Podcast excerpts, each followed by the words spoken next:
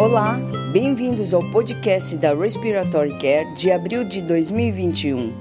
A escolha do nosso editor Richard Branson deste mês é uma revisão retrospectiva sobre os alarmes do ventilador na unidade de terapia intensiva pediátrica.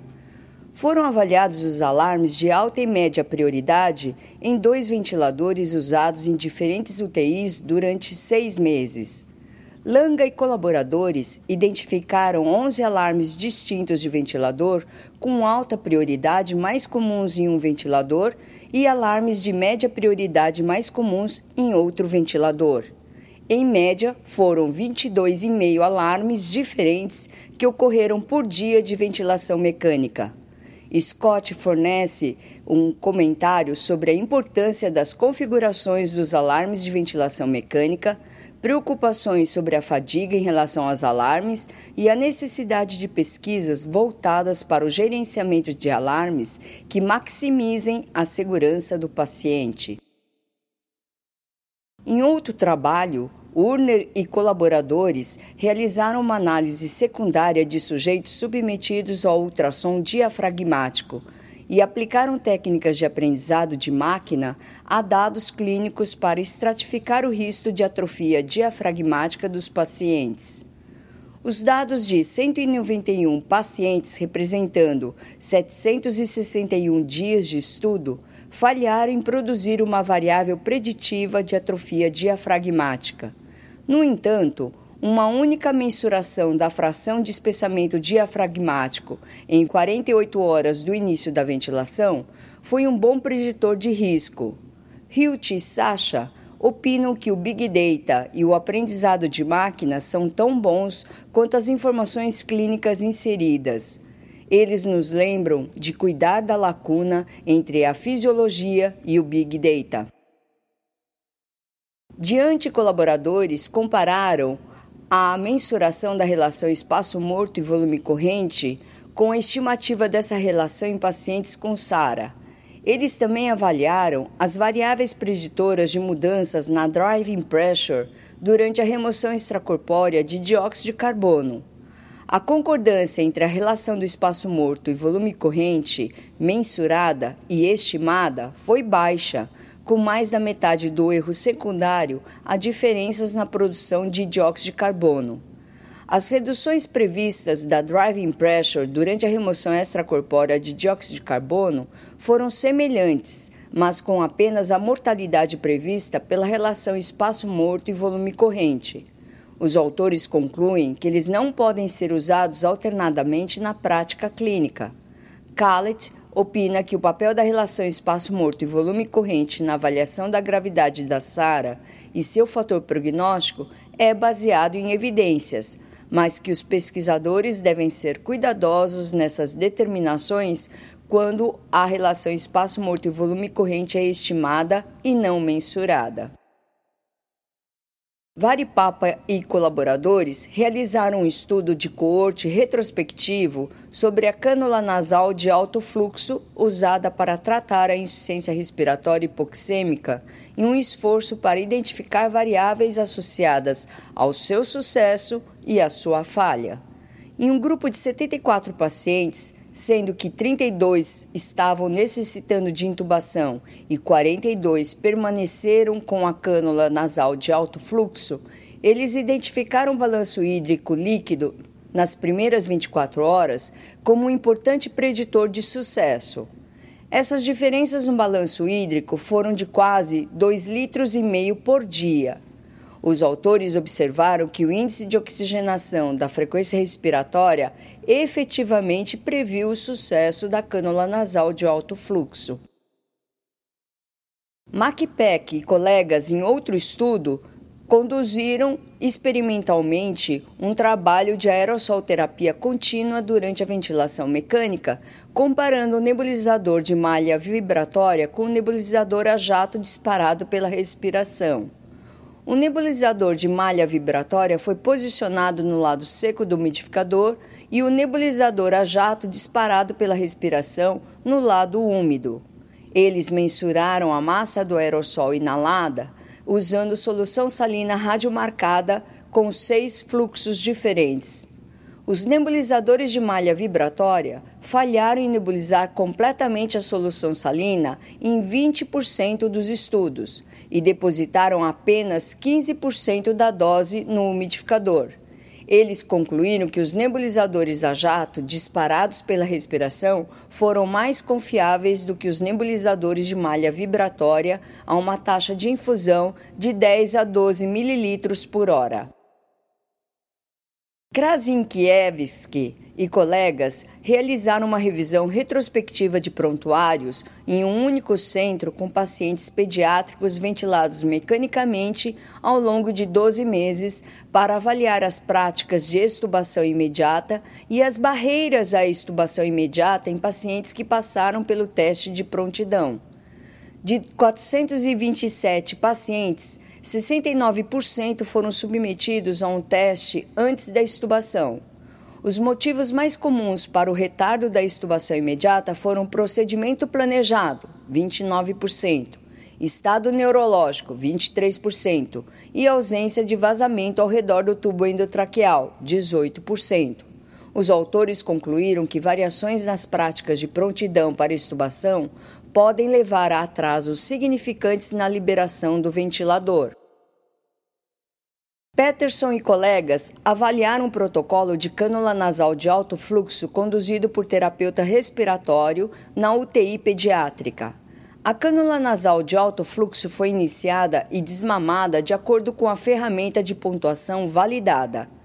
A adesão ao protocolo foi maior que 80% após quatro meses e a duração da cânula nasal de alto fluxo reduziu em 12 horas, enquanto que na UTI pediátrica e no hospital, o tempo de internação diminuiu de 12 a 24 horas, respectivamente. Eles sugeriram que um protocolo de cânula nasal de alto fluxo dirigido por um terapeuta respiratório é seguro e eficaz. Dugal e colaboradores avaliaram a implementação de um protocolo para o manejo da SARA usando o desenho pré e pós. As alterações pós-protocolo incluíram uma redução na pressão de platô e no volume corrente, com uma redução na ocorrência de um volume corrente maior do que 10 ml por quilo de peso, em mais da metade dos casos. Dugal e colaboradores descobriram que o protocolo resultou em melhor sobrevida dos pacientes. Pined e colaboradores avaliaram a resistência da válvula expiratória e ventiladores de UTI em um modelo experimental.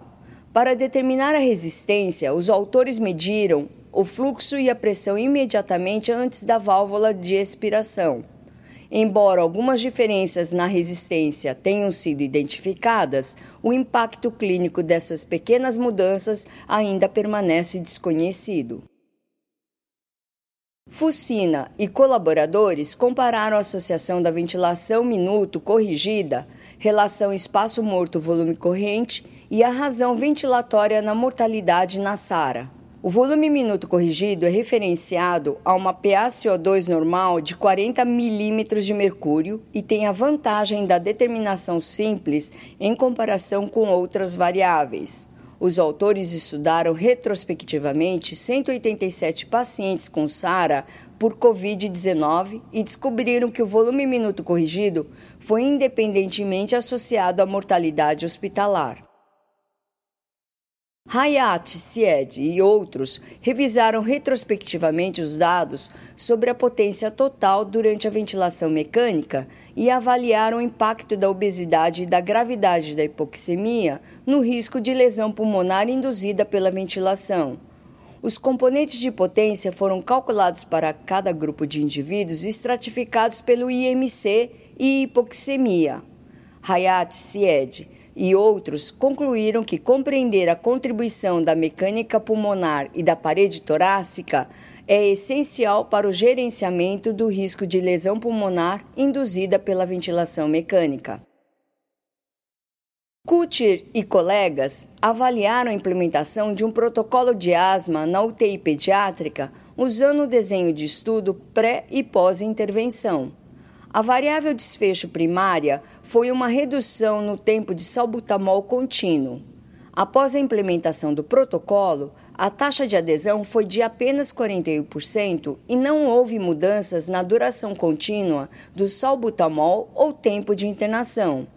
Em um subgrupo de indivíduos que aderiram ao protocolo, o uso de salbutamol, o tempo de permanência na UTI pediátrica e o tempo de permanência hospitalar foram reduzidos.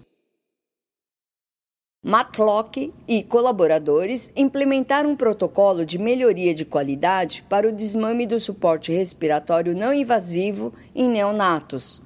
O resultado principal foi o tempo de desmame da ventilação mecânica. Em uma amostra de 89 neonatos, a implementação do protocolo demonstrou desmame acelerado do suporte respiratório e redução no tempo de espera e na velocidade de crescimento das crianças. Eles concluíram que nesta população de neonatos de 30 a 34 semanas de gestação, o desmame pode ser facilitado, mas pode impactar na velocidade de crescimento dos neonatos.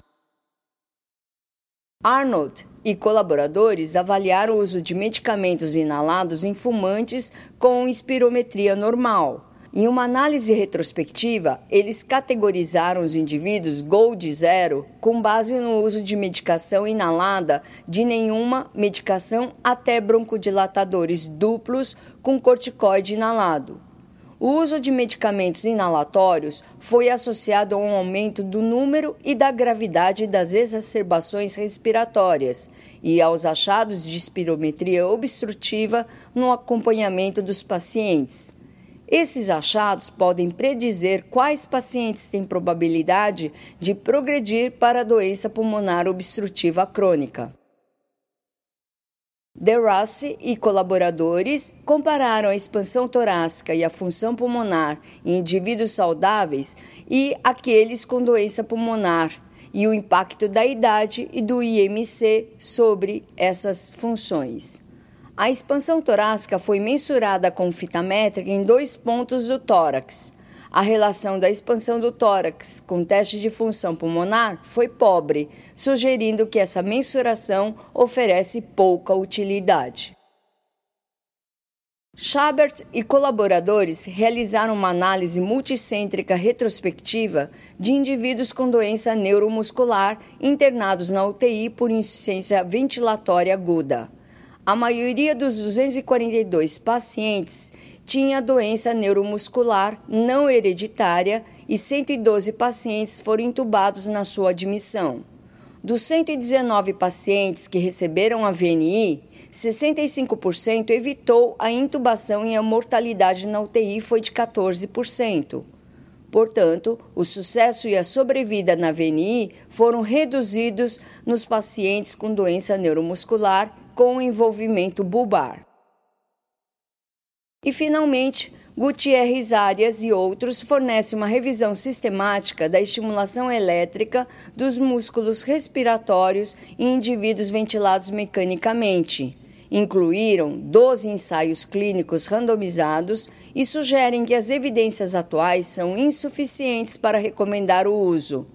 Taito e colaboradores fornecem uma revisão narrativa da telereabilitação em indivíduos com doenças respiratórias. Os autores destacam o impacto da Covid-19 na aceitação e no sucesso da telereabilitação. Até mais! Para receber o conteúdo deste podcast e de podcasts anteriores da revista, por favor visite nosso website em www.rcjournal.com. Você também poderá se inscrever no nosso website para receber os podcasts de futuros volumes da Respiratory Care.